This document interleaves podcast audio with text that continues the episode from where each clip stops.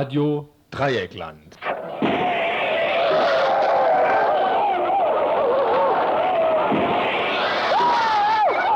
Tagesinfo.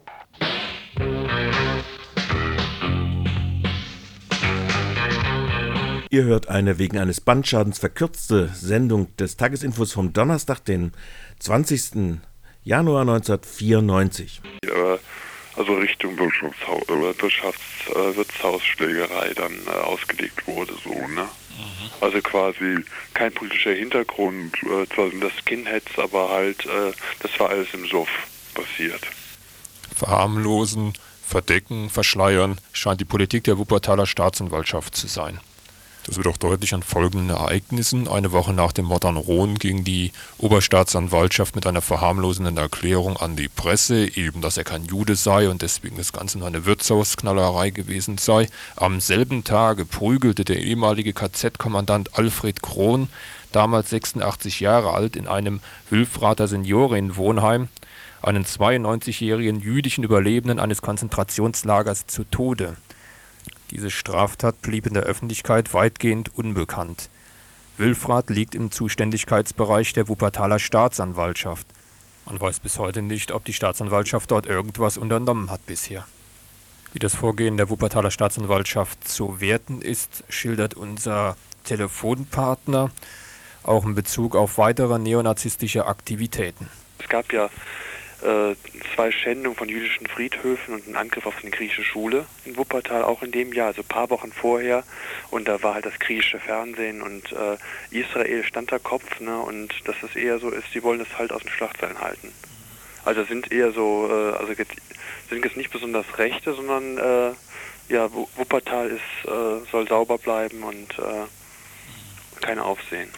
Deutsche Ordnung und Sauberkeit ist ja. es dann. Ne? Hm. Wie wird es jetzt äh, weitergehen mit diesem Prozess? Wie viele Tage sind da angesetzt? Fünf Tage und das kann sich ziemlich lange ziehen und, äh, und die haben also die haben uns, äh, zu ihren politischen Zusammenhängen gesagt, ne, und das war also das kann sich sehr lange ziehen. Die haben sehr viele Sachverständige und äh, Gutachter und da geht es dann vor allen Dingen darum, wegen Alkohol und den ganzen Geschichten so. Ne? Also die, ich denke, die werden, also auch von der Auswahl der Anwälte, das sind also jetzt keine äh, rechten Anwälte, sondern sind so ganz bürgerlicher Wuppertal und äh, das sieht dann danach aus, äh, also relativ teure auch, äh, dass sie also äh, sich da äh, also dann entlasten wollen, halt über diese Alkohol oder über diese mhm. leichten Geistesstörungen so, ne? Kennt ihr irgendwelche Äußerungen von aus der Nazi-Szene da ähm, zu diesem Prozess jetzt und so? Nee, gar nicht. Mhm. Die waren noch nicht so bekannt, also liegt, liegt, äh, liegt an unserer Schlampigkeit. Auf jeden Fall äh, waren das jetzt keine äh, besonders führenden Leute. Das mit der NF-Mitgliedschaft äh, stand dann halt später erst in der Presse so, ne? Und äh, uns sind ja nicht so groß äh, nicht aufgefallen. Soweit also ein Mitarbeiter der antifaschistischen Aktion aus Wuppertal über die Eröffnung eines Verfahrens heute Morgen gegen drei Neonazis wegen Mordes.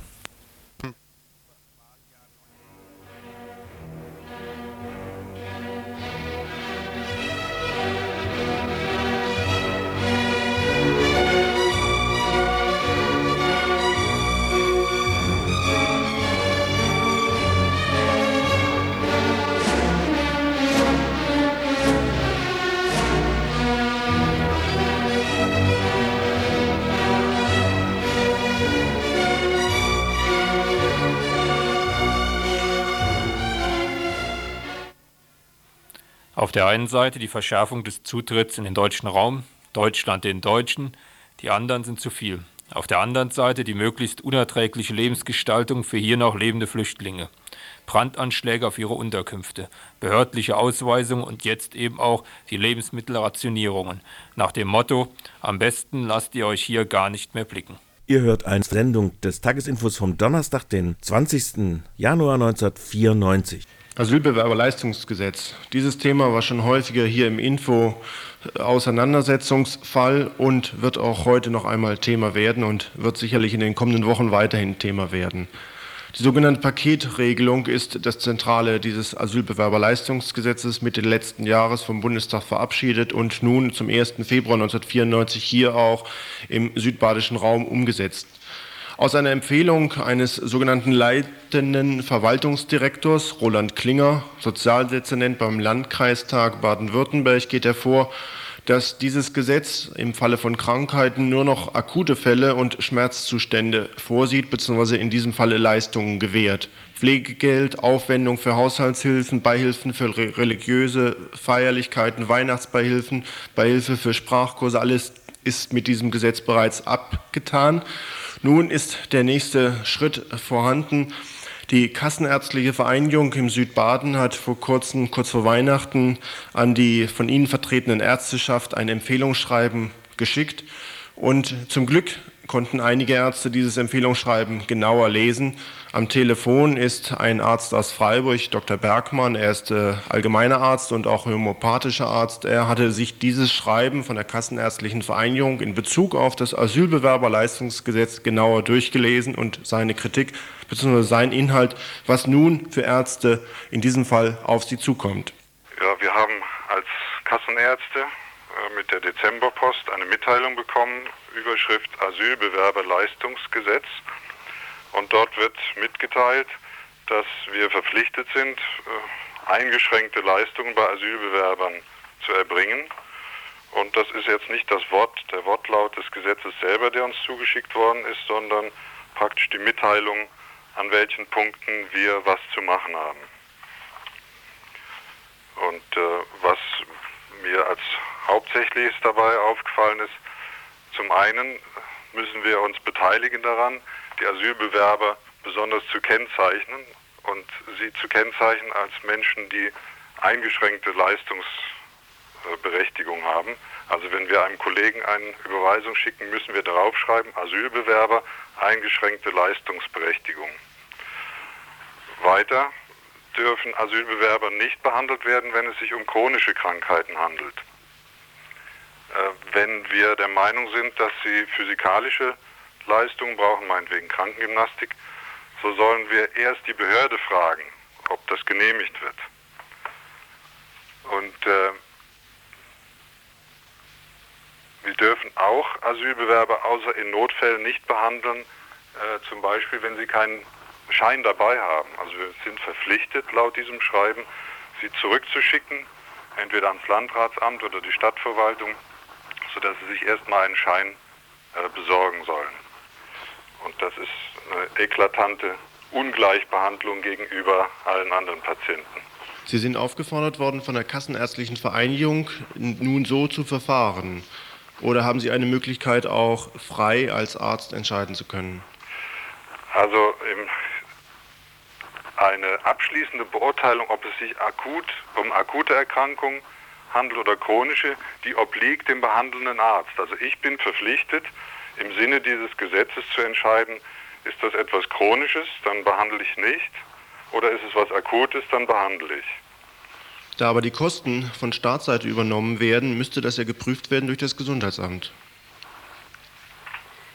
Also nach dem Text, den mir vorliegt, sieht das so aus, dass ich derjenige bin, der zu entscheiden hat, äh, ob es sich um also eine chronische Krankheit handelt und dann darf ich nicht behandeln und keine Kosten verursachen, wie das dann so schön heißt. Wobei das geprüft werden könnte dann eben aufgrund, äh, also ob Kosten verursacht werden oder ob eine Leistung aufschiebbar ist durch eine entsprechende übergeordnete Instanz oder sind Sie da völlig frei nun? Was ist die äh, Anordnung der Kassenärztlichen Vereinigung Ihnen gegenüber? Also das ist hier nicht im Einzelnen ausgeführt, nur was natürlich immer dahinter steht, äh, ich kann natürlich behandeln, wie immer ich will, nur wird es dann nicht bezahlt. Das, denke ich, ist das, was äh, im Hintergrund da steht. Aber ähm, zunächst mal bin ich verpflichtet, im Sinne dieses Gesetzes zu behandeln. Und das würde heißen, gegen meine ärztliche Pflicht alle gleich zu behandeln und unabhängig von Rasse und Religion und Zugehörigkeit zu Volksgruppen gleich zu behandeln ich bin hier aufgerufen, dagegen zu verstoßen. Sie sind gleichzeitig aufgerufen dazu, auch Flüchtlinge als solche zu kennzeichnen, indem Sie bei Weiterüberweisungen an Fachärzte den Status dieser Flüchtlinge darauf zu notieren hätten. Genau. Wie finden Sie das? Ja, das kommt mir vor äh, wie eine Diskriminierung. Erinnert mich schon an die Kennzeichen der Juden im Dritten Reich. Dieses Gesetz ist jetzt im Jahr 1993 verabschiedet worden, zusammen mit anderen Verschärfungen für Flüchtlinge. Nicht nur die, das Thema Krankenversorgung ist da drin enthalten, sondern auch Pakete und Zwangsarbeit zum Teil. Sie selbst sind aber über den gesamten Umfang dieses Gesetzes von der Kassenärztlichen Vereinigung gar nicht informiert worden. Nein, nein, das ist jetzt nur ein Ausschnitt, äh, der Bezug nimmt auf das, was äh, sozusagen die Umsetzung durch die Kassenärzte betrifft. Nun haben Sie vielleicht einen Anhaltspunkt dafür, ob andere Ärzte oder Zahnärzte oder Fachärzte äh, sich zu diesem Gesetz verhalten oder gibt es überhaupt gar keine weitere Information innerhalb der ärztlichen der Ärzteschaft? Also mir persönlich ist es so gegangen, dass ich diese Verordnung so überflogen habe im dem ganzen Wust der Post und erstmal weggelegt habe und dann auf einmal mit Entsetzen gedacht habe, was habe ich da zu tun und das nochmal vorgeholt habe und dann angefangen habe, mit Kollegen drüber zu reden und denen ging, genau, ging es genauso. Inzwischen habe ich einen Brief an den Vorsitzenden der Kassenärztlichen Vereinigung Südbaden geschrieben, äh, aber noch keine Reaktion erhalten. Und bei einem Treffen mit 30, etwa 30 anderen Kollegen äh, haben wir darüber gesprochen und den meisten war das gar nicht aufgefallen, dass das mit in der Post war oder sie hatten es auch überlesen und waren eigentlich dann auch sehr erschrocken und diese 30 Kollegen haben alle den Brief an den Vorsitzenden der äh, Kassenärztlichen Vereinigung Südbaden dann noch mit unterschrieben. Nun sind Sie als Einziger in Form eines Leserbriefes in der Badischen Zeitung auch an die Öffentlichkeit getreten oder werden Sie darin auch von anderen Ärzten unterstützt? Also wir sind in der Praxis, in der ich arbeite, zu fünf Ärzten und äh, ich habe das zunächst mal als meine Initiative angefangen, aber die Kollegen unterstützen das alle. Wenn nun dieses neue Gesetz in der Ausführungsvorschrift, die Sie erhalten haben, umgesetzt werden soll, werden Sie sich daran beteiligen? Nein, das habe ich ja erklärt. Ich äh, werde mich nicht daran beteiligen, dass ich gegen meine ärztliche Pflichten, gegen mein menschliches Gewissen Menschen anders behandle, nur weil sie Asylbewerber sind. Hätte die Kassenärztliche Vereinigung eine Möglichkeit, auf Sie sanktionierend einzuwirken? Ja, das Allereinfachste ist äh, erstmal für die Leistungen, die ich dann erbringe, wenn ich in die Gelegenheit komme, äh, keine Bezahlung zu bekommen. Aber natürlich gibt es auch viele andere Möglichkeiten, bis hin zum Entzug der Kassenzulassung. Und dieses Risiko würden Sie auch in Kauf nehmen? Also bevor ich äh, diese Art von Behandlung mitmache, ja. Dazu haben wir gerade einen Anruf bekommen. Ja? Ja. Kann ich schon loslegen? Ja. Ah, jetzt, jetzt ist da. Ja, ich habe eigentlich was ganz Böses zu sagen. Also ich muss gleich sagen, der, der Arzt, der, der jetzt eben äh, war wohl im telefonischen Beitrag das gesagt hatte, also da bin ich froh, dass es solche Ärzte gibt, aber ansonsten fällt mir einfach eine böse Bemerkung ein. Ich hoffe nur, dass äh, sehr viele Ärzte einfach dann aufgrund dieser, dieses Erlasses äh, merken, wie viel Geld ihnen durch die Lappen geht, wenn sie eben äh, ja, nicht, mehr, äh, nicht mehr chronische Leiden behandeln dürfen oder wenn sie bei der Behandlung wahrscheinlich das billigste Medikament oder nur das äußerst Notwendigste verschreiben dürfen, gehen ihnen ja sicher etliche Mark äh, durch die Lappen. Und es wäre einfach zu wünschen, dass sie das merken und dass endlich mal in, in diesem Staat ein sehr einflussreiches Klientel, nämlich die Ärzteschaft, dann dafür sorgen würde, dass so eine Schweinerei wie diese, dieser Erlass äh, vielleicht doch gekippt wird. Denn wie dieser Arzt hier am Telefon einfach schon gesagt hat, das erinnert fatal an, äh, an die Geschehnisse, die wir vor nicht mal ganz 50, 60 Jahren hatten. Und es ist einfach grauslig, dass äh, sowas schon so selbstverständlich mit einer ganz normalen Post weggeht. Und wie er sagte, in dem, in, de, in dem Wust von Post, das halt mit dem ein Arzt überschwemmt wird, unter Umständen wirklich untergehen kann. Aber vielleicht merken sie es einfach wirklich, dass ihnen dann eine Menge Geld durch die Labe geht und vielleicht reagieren sie dann ähnlich. Ja, zum, es könnte wahrscheinlich so sein, dass die Ärzte diese Kosten dann eben nicht ersatz, ersetzt bekommen, sondern möglicherweise bereit sind, die Flüchtlinge auch äh, zu behandeln, ohne dass ihnen die Kostenerstattung gewährt wird. Wir haben auch nochmal bei der Kassenärztlichen Vereinigung nachgefragt, wie sie denn diese Maßnahme und diese Regelung eigentlich findet. Äh, eigentlich sagen sie, das sei äußerst fragwürdig. Aber ob sie sich dann im Falle äh, so einer Durchsetzung, die vom Innenministerium kommt, dann auf die Seite der Patientinnen oder Patienten oder auch auf die Seite der Ärzte oder Ärztinnen stellen, das ist noch völlig offen. Äh, das muss man mal abwarten. Inzwischen ist das Thema jedenfalls öffentlich und man wird herausfinden, wie weit also dann auch diese Mittlerfunktion der Kassenärztlichen Vereinigung auf der einen oder auf der anderen Seite schließlich landet. Aber vielleicht schönen Dank für deinen Anruf. Ja, okay, ich danke auch. Tschüss. Zum eine Anmerkung zu diesem ganzen Thema. Äh, Lebensmittelpakete, Asylbewerberleistungsgesetz am kommenden Samstag, am 22. Januar, wird in Lörrach eine Demonstration stattfinden um 11 Uhr am Postplatz. Dort äh, hat die Lebensmittelverteilung am 14. Januar bereits angefangen und die Flüchtlinge haben diese Pakete verwehrt, haben sie nicht ähm, angenommen. Etwa 200 Flüchtlinge sind davon betroffen. Aus diesem Anlass gibt es am Samstag um 11 Uhr in Lörrach eine Demonstration, wo zur Solidarität mit den Flüchtlingen aufgerufen wird.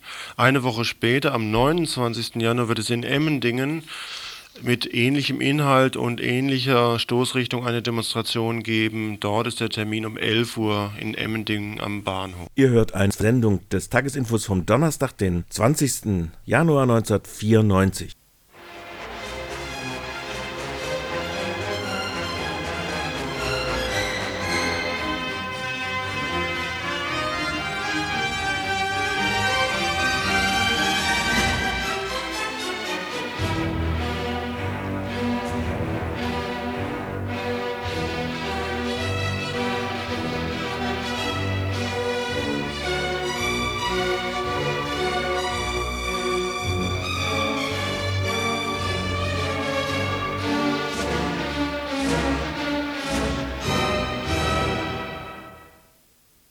In wenigen Tagen endet die Friedenspflicht im Bereich der IG Metall. Das bedeutet im Klartext, dass die Geltungsdauer der laufenden Tarifverträge erstmal endet. Vom 1. Februar an beginnen damit die Auseinandersetzungen um die Aushandlung neuer Eckpunkte in den Bereichen Bezahlung, Arbeitszeit, aber zumindest indirekt auch in Sachen Sicherung der Arbeitsplätze.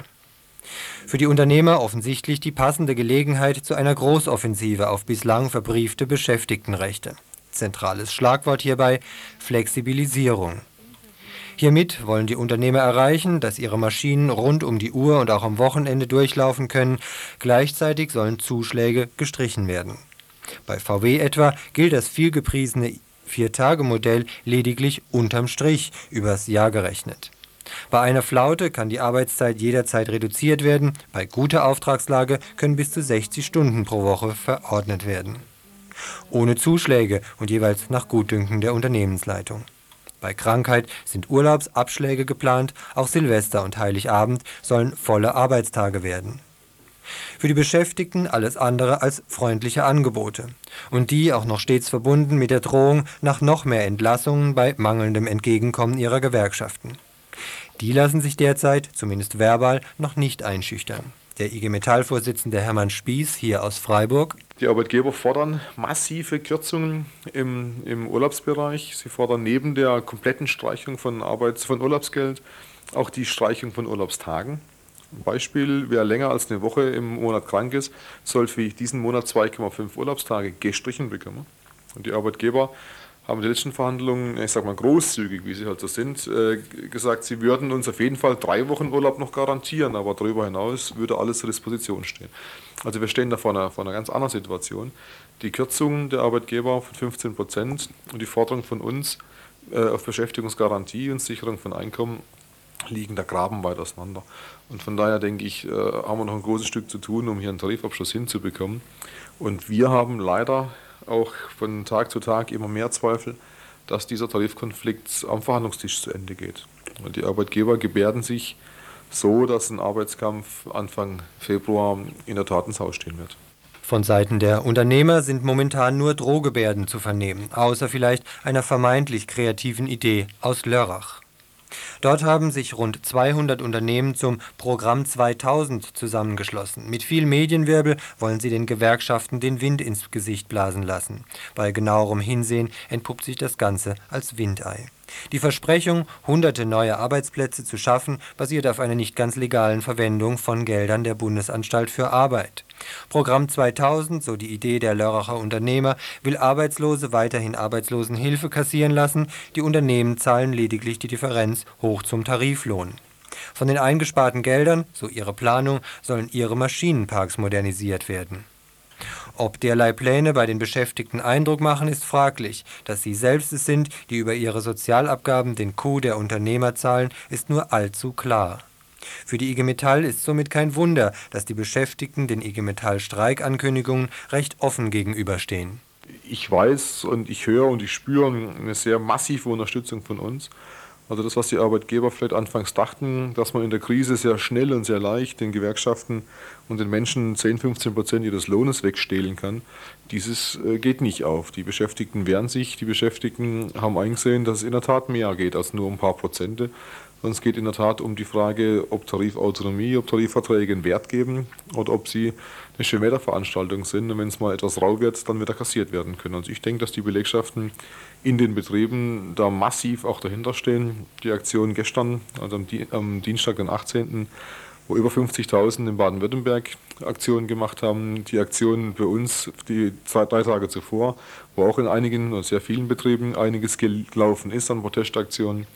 Und die Zahl derjenigen, die ab dem 31. Januar, nämlich dem Ende der Friedenspflicht, in Warnstreiks gehen, werden zeigen, dass die Beschäftigten sich nicht gefallen lassen, was die Arbeitgeber vorhaben.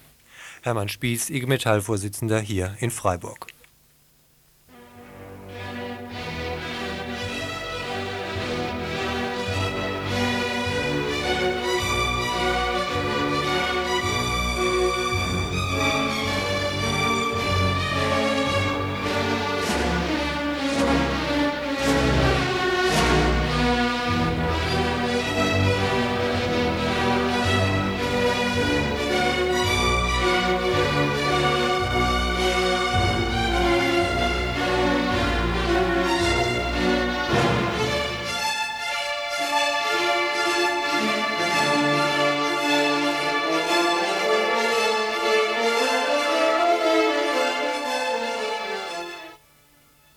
Aufstand in Chiapas, Südmexiko, der zeitgleich mit dem Inkrafttreten des nordamerikanischen Freihandelsabkommen NAFTA abgekürzt begann, richtet sich gegen den Ausverkauf des Landes und die Ausbeutung der Bevölkerung. Die Aufständischen fordern eine gerechte Verteilung des Landes, Bildungseinrichtungen, den freien Zugang zur Gesundheitsversorgung und das Ende des Völkermordes an der indigenen Bevölkerung Mexikos.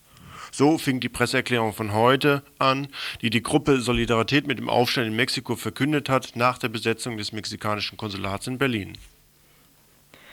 Für die Weltöffentlichkeit kam der Aufstand in Mexiko überraschend.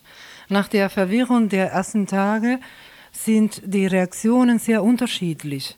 Sämtliche regierende Politiker aus Mexiko und aus den anderen lateinamerikanischen Ländern und regierungsfreundliche Institutionen oder berühmte Persönlichkeiten, rechtsorientierte Intellektuellen wie der opportunistische Mario Vargas Llosa oder reiche Liberalen wie Octavio Paz mit diskriminierenden Ablehnungen oder abschätzigen niederschmetternde Wörter kamen sie zur Presse. Die europäische Presse nutzt die Gelegenheit aus und so veröffentlichte El País den Indigenas verachtenden Artikel von Octavio Paz und nicht die solidarische Erklärung der mexikanischen Schriftstellerverband mit genauso berühmten Unterschriften drin wie äh, Octavio Paz, zum Beispiel Carlos Fuentes oder Ángeles Matrete.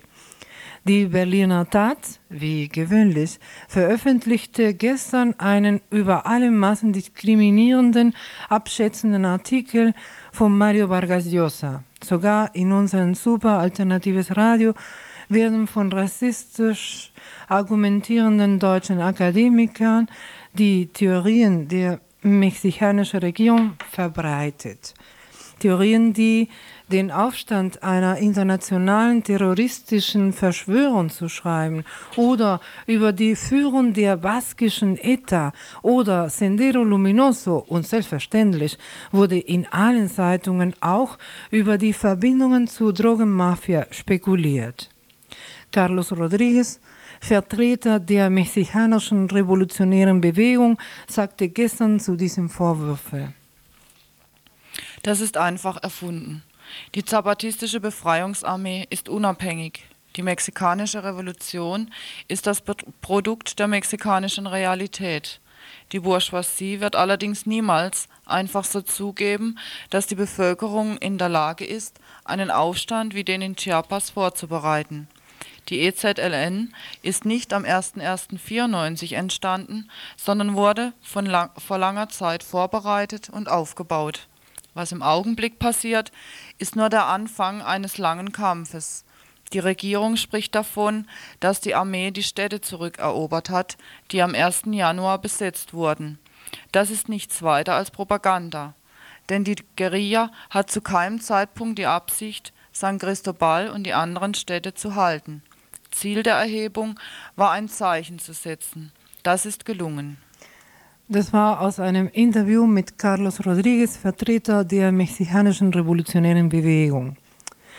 Positive Zeichen in Mexiko und aber auch hier. In Mexiko, die mexikanische Regierung hat den Bischof von San Cristóbal, Samuel Ruiz, als Vermittler akzeptiert und die zapatistische Befreiungsarmee, el Ejército Zapatista de Liberación Nacional, hat wiederum den Vermittler der Regierung, Camacho, akzeptiert. Der Bischof Ruiz sagte am Montag nach den Gesprächen, dass es sich eine positive Entwicklung ergeben habe.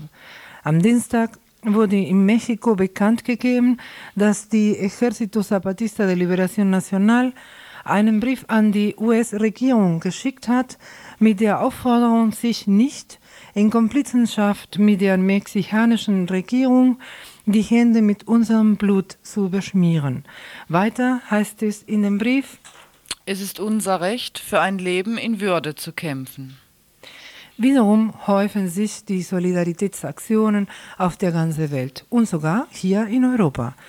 Nächsten Samstag soll ein Tag der Solidaritäts Solidaritätsaktionen und Unterstützung mit dem Kampf der Ejército Zapatista de Liberación Nacional überall sein. Dazu wurde hier zum Beispiel in Deutschland so eine zentrale Kundgebung in Bonn aufgerufen, die um 11 Uhr stattfinden soll in Bonn. Am Dienstag haben mehrere Personen das mexikanische Konsulat in Paris besetzt. Heute Morgen wurde das mexikanische Konsulat in Berlin besetzt.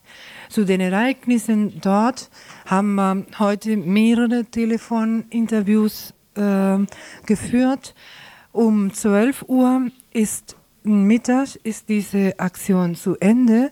Dazu ein Interview über die Erfolge dieser Aktion. Besetzung ist um 12 Uhr zu Ende gegangen. Von zu 10 Ende? Bis, ja, mhm. von 10 Uhr bis 12 Uhr hat sie gedauert. Mhm. Ungefähr 30 Leute haben teilgenommen. Aha. Transparente wurden aus den Fenstern gehängt. Unten standen Leute ebenfalls mit Transparenten. Äh, es hat ein recht großes Echo gegeben, auch über die Medien jetzt. Die Erklärung habt ihr ja bekommen. Ja, ja. Und wir haben ein Interview auch geführt heute ja. Morgen. Mhm. Mhm. Okay, und ähm, das heißt, ihr schätzt die Aktion als sehr erfolgreich? Ja, also auch Mhm. gerade, weil sie dann doch eine ganze Menge Öffentlichkeit gefunden hat. Nicht? Also das können wir hier vom FDCL aus sagen. Nicht? Aha. War ja eine Habt ihr freiwillig es beendet oder äh, kam die Polizei? Äh, hier das FDCL äh, sowieso nicht, nicht. Wir haben hier die Informationen immer von denen bekommen. Mhm. Und äh, die, danach hieß es, die Polizei ist sofort gekommen, äh, hat dann aber unten gewartet, hat mehrmals geklingelt äh, und wollte da wohl in Kontakt treten, was aber da wohl der Polizei nicht gelungen ist. Aha. Und äh, von daher alles weiter auch unbehelligt. Aha, okay. Und recht vielen Dank. Ja, okay. Ihr hört eine Sendung des Tagesinfos vom Donnerstag, den 20. Januar 1994.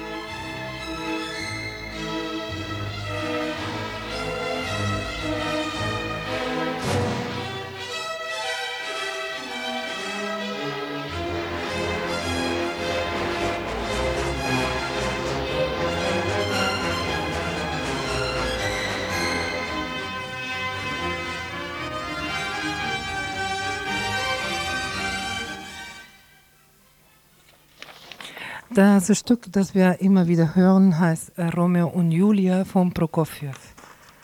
Und äh, eine Meldung, die vielleicht auch dazu was dazu äh, hat, zu tun hat. Im brasilianischen Canto Grande, Bundesstaat, Bundesstaat Mato Grosso do Sul, hat ähm, eine, also es hat sich ein, mh, haben sich 250 Indianer wurden mit einem kollektiven Selbstmord gedroht, mit ihrem kollektiven Selbstmord gedroht, falls sie aus ihrem Reservat vertrieben werden sollten. Ein Richter hatte entschieden, dass die Indianer bis zum 29. Januar ihr Reservat verlassen müssen. Es wird von einem Großgrundbesitzer beansprucht, wie auch in Südmexiko, wie auch in Guatemala, wie auch in El Salvador, wie auch überall.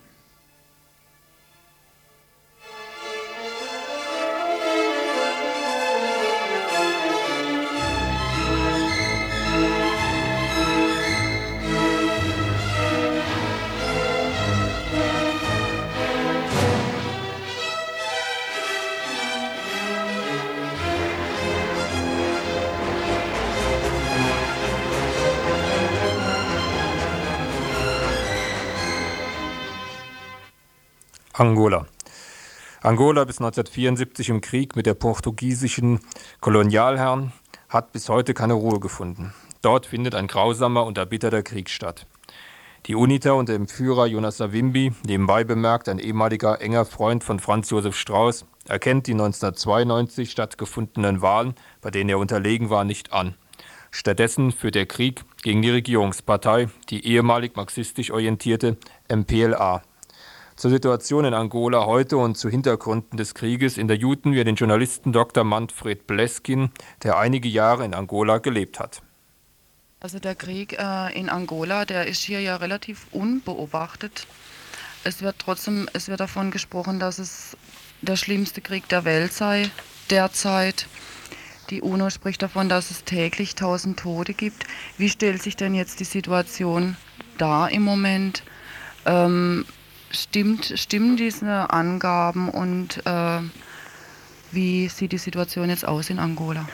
Also man kann zunächst erstmal davon ausgehen, dass diese Angaben äh, immer nur annähernd stimmen können, weil das angolanische Statistikwesen äh, unter diesen Kriegsbedingungen äh, natürlich nicht sehr ausgeprägt ist und entwickelt ist und funktioniert.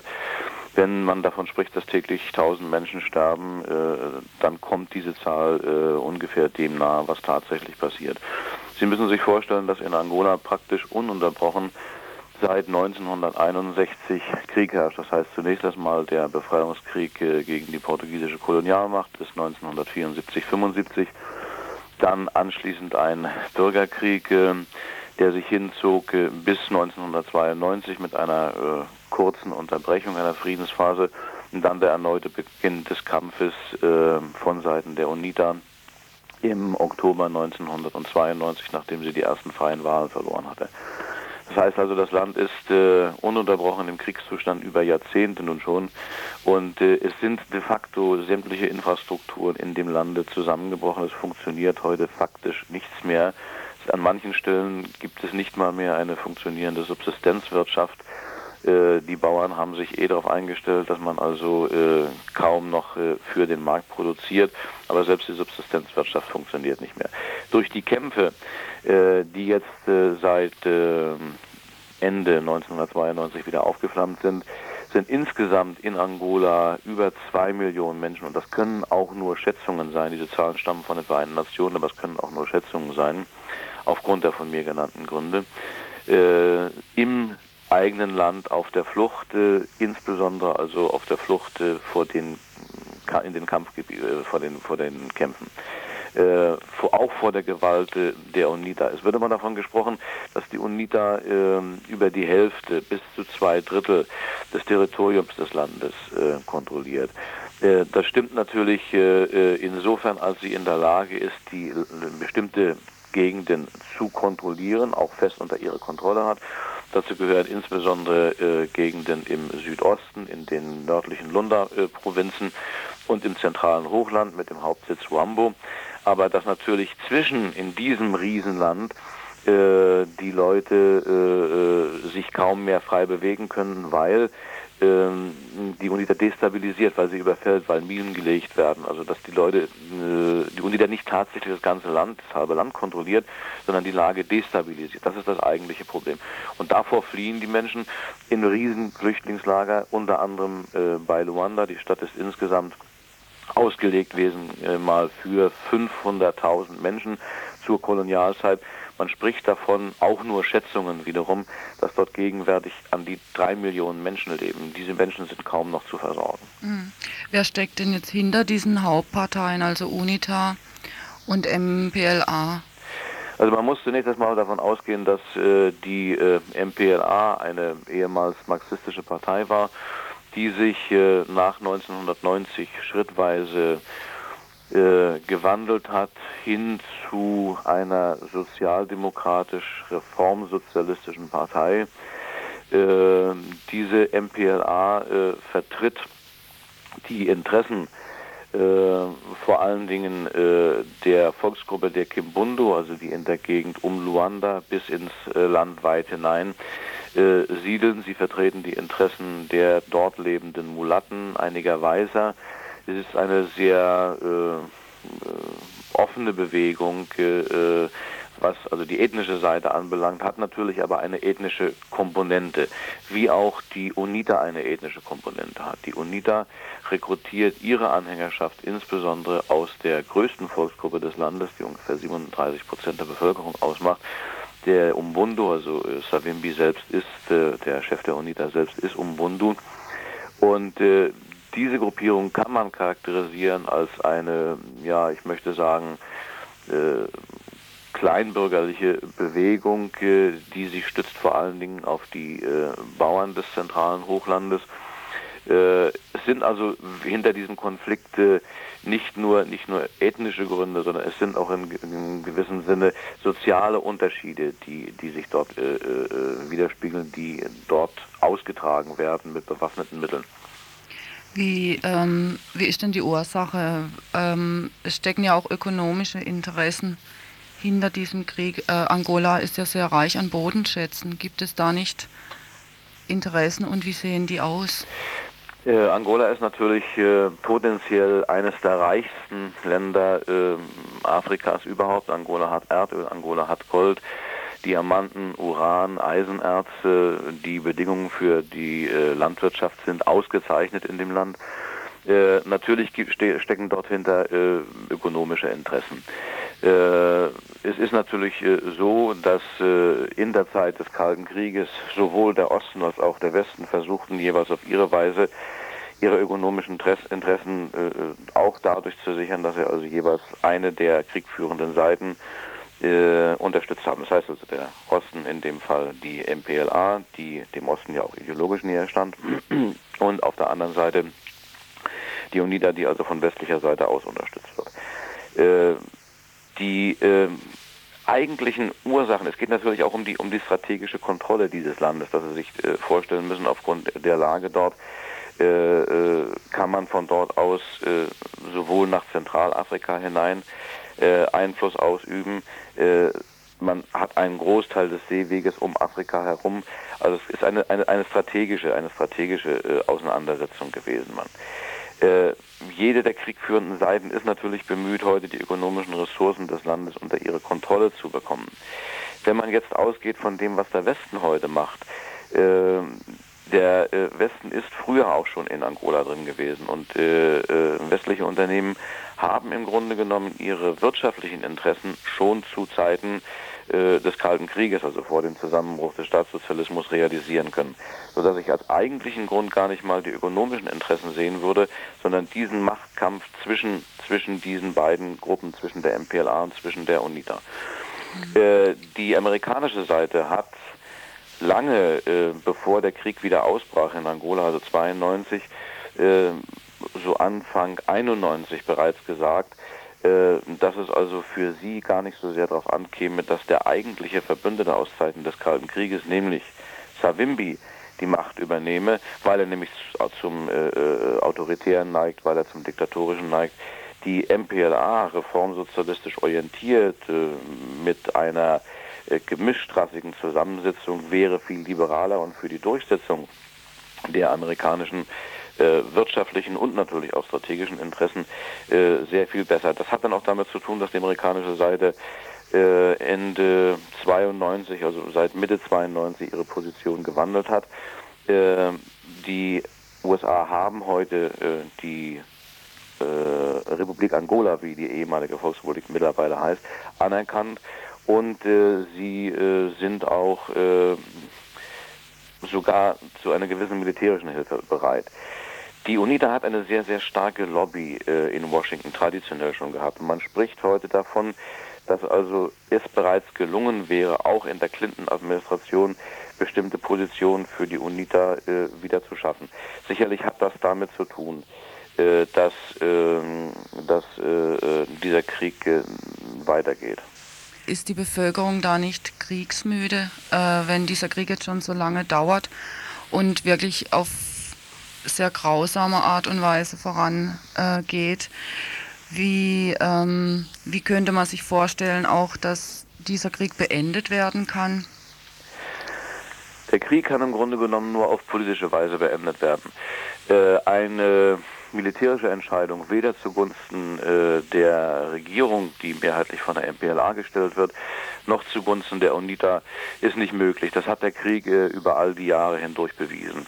Deswegen war es ja auch vernünftig, äh, dass äh, im September 92 damals die Wahlen durchgeführt wurden. Mittlerweile heißt es sogar bei den derzeit laufenden Verhandlungen äh, in Lusaka, in der sambischen Hauptstadt von Seiten der UNITA, Wahlen können nicht alles sein. Also die UNITA hat schon ein gestörtes Verhältnis zu Wahlen, weswegen sie ja auch den bewaffneten Kampf wieder aufgenommen hat. Man wird also ausgehend von dem Wahlergebnis eine gerechte Lösung finden müssen, die in irgendeiner Form die UNITA an der Regierung beteiligt. Savimbi selbst äh, schweben verschiedene Lösungsmodelle vor. Äh, er möchte gerne einen Großteil der Ministerien in Luanda übernehmen. Ähm, dann äh, baut er im Grunde genommen in den von äh, seinen Truppen kontrollierten Gebieten äh, bereits die Verwaltungsstrukturen aus. Also man spricht von einer Art Zweiteilung des Landes, wobei der Staat als einheitlicher Staat bestehen äh, bleiben würde. Das ist zumindest das Ziel der UNITA. Darauf wird sich die Regierung in Luanda nicht einlassen, das Land zu spalten, sondern man wird nur einen gerechten Interessenausgleich herbeiführen können zwischen beiden Seiten. Es gibt auf beiden Seiten Halsstarrigkeit, das muss man dazu sagen. Das Problem besteht aber eigentlich, äh, und da muss man vielleicht etwas tiefer in die afrikanische Problematik hineingehen, in der starken Rolle der Persönlichkeit von Savimbi. Sowohl von Vertretern der UNITA, die ich kenne, als auch von Seiten der MPLA wird mir immer wieder gesagt, dass eine Lösung des Konflikts, solange Savimbi an der Spitze der UNITA steht, kaum denkbar ist. Man wird also eine, eine, Lösung finden müssen, die möglicherweise ohne Savimbi, in welcher Form er dann auch immer getrennt wird von seinen Führungsfunktionen, ob er ins Exil geht. Es gibt auch da in der angolanischen Regierung seit langem Pläne, ihn mit einem angolanischen Diplomatenpass bewaffnet äh, und äh, zwei Koffern von der Diamanten ins Ausland zu schicken, an den Genfer See in irgendein Exil. Äh, das wird, äh, das wird äh, äh, nicht möglich sein, mit ihm eine Lösung zu finden.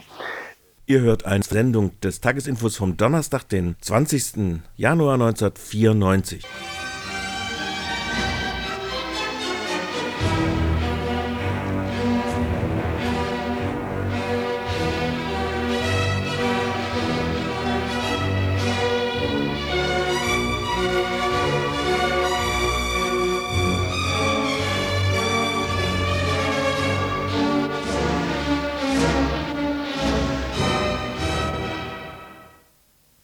Irak.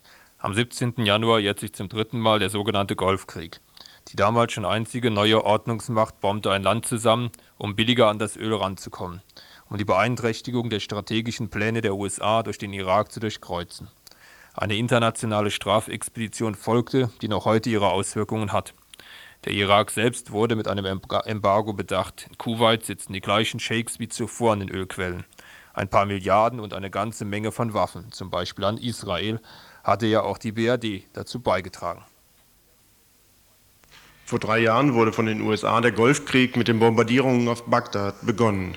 Das Datum ist kaum noch in Erinnerung heute. Und wenn, dann sorgen sich die westdeutschen Medien dafür, wie die militärische Aufrüstung der irakischen Armee betrieben werde.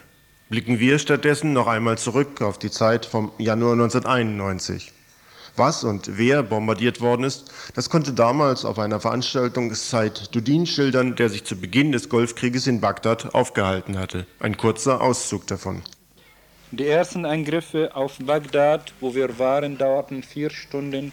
Es haben 800 Flugzeuge an diesen Angriffen teilgenommen. Nach vier Stunden verkündete Fritz Wurter, äh, dass die irakische Luftverteidigung ausgeschaltet und er hat Saddam Hussein den geistreichen Vorschlag unterbreitet, entweder Selbstmord zu begehen oder mindestens zurückzutreten. Man hat gesagt, es seien genauesten chirurgischen Angriffe gegen militärische Ziele durchgeführt und diese militärischen Ziele sind zerstört. Das hat man am ersten Tag gemacht, gesagt. Und diese Meldungen vom ersten Tag wurden bestätigt von Kolleginnen und Kollegen, die in Bagdad vor Ort waren und die mit mir besichtigen könnten.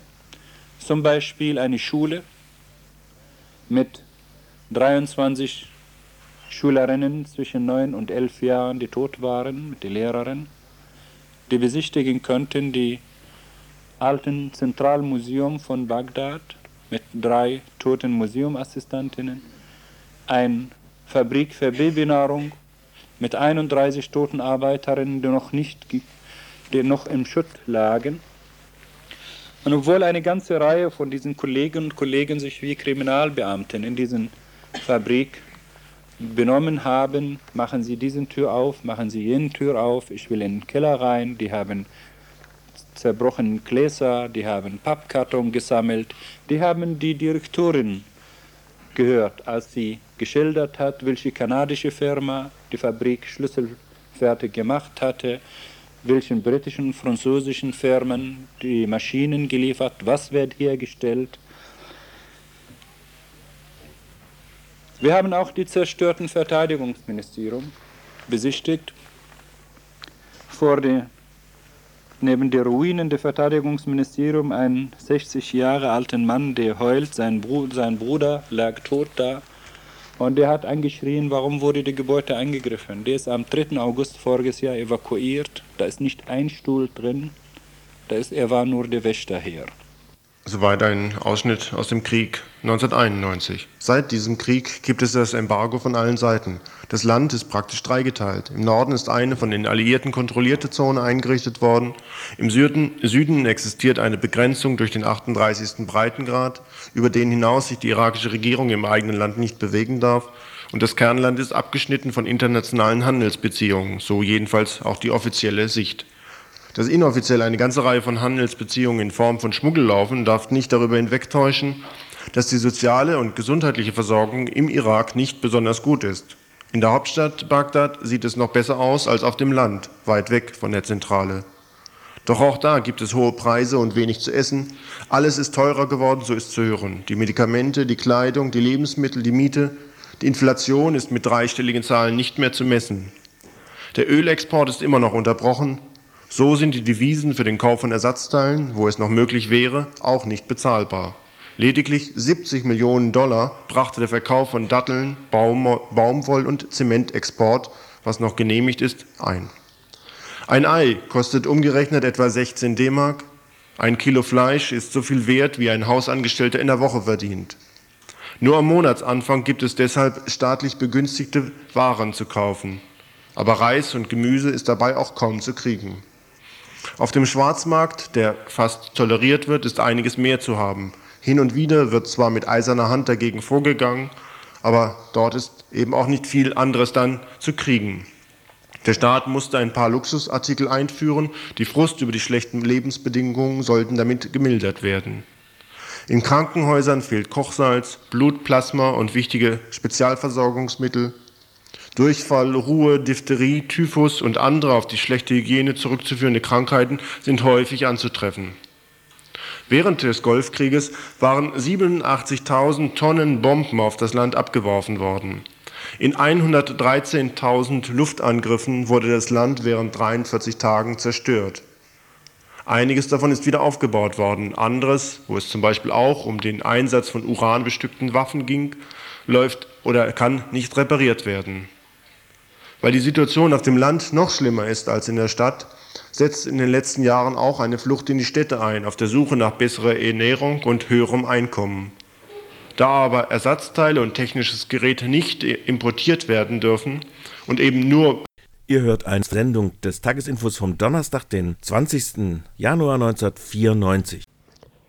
Der Krieg zwischen der Arbeiterpartei Kurdistans PKK und dem türkischen Staat um Kurdistan verschärft sich immer mehr.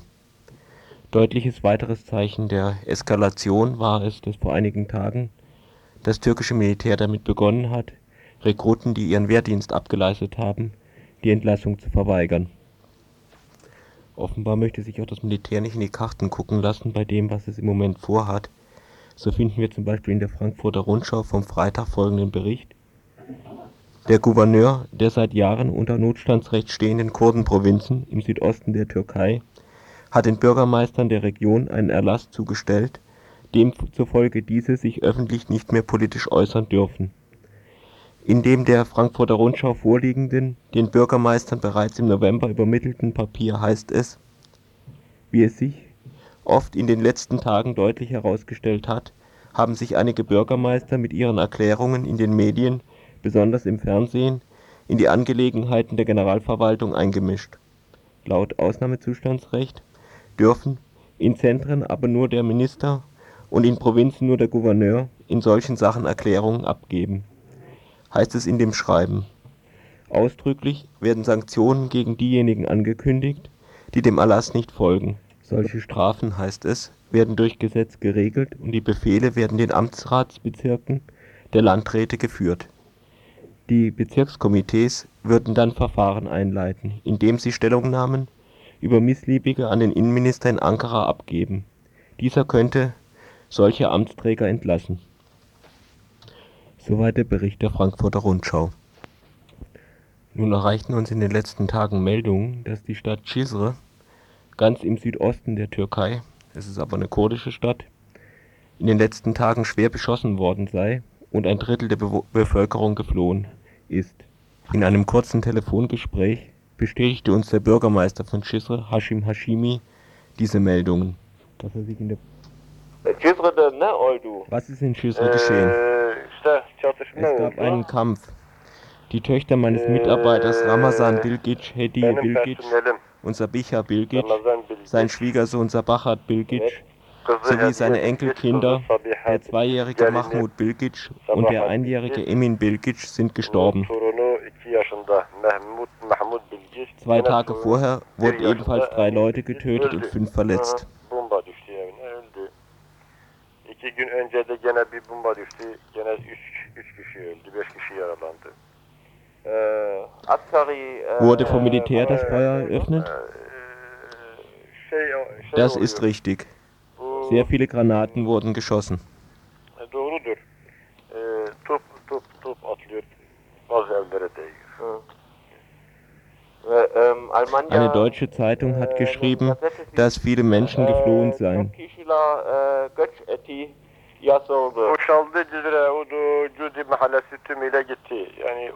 Cizre wird geräumt. Alle Einwohner des Viertels Judi sind fort. 15.000 Menschen sind gegangen. Cizre ist auf der Flucht. Wohin gehen sie? Mersin, Antalya, Osmaniye, Ceyhan, Eskişehir'e, bizim bu Nach Mersin, Antalya, Osmaniye, Ceyhan und in andere Viertel sind viele Leute gegangen. çok kişi gitti. Wurden Leute festgenommen? Im Moment nicht sehr viele. Natürlich gibt es Festnahmen, aber nicht in einem größeren Ausmaß. Das Volk muss dafür herhalten, dass die staatlichen Kräfte die PKK bekämpfen. Das Volk von Cizre wird unterdrückt.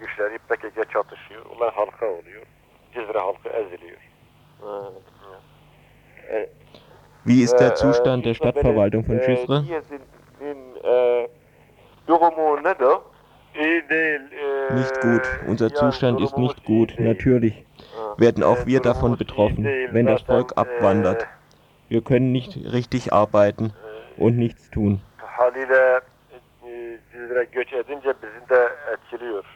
Durumumuz iyi değil.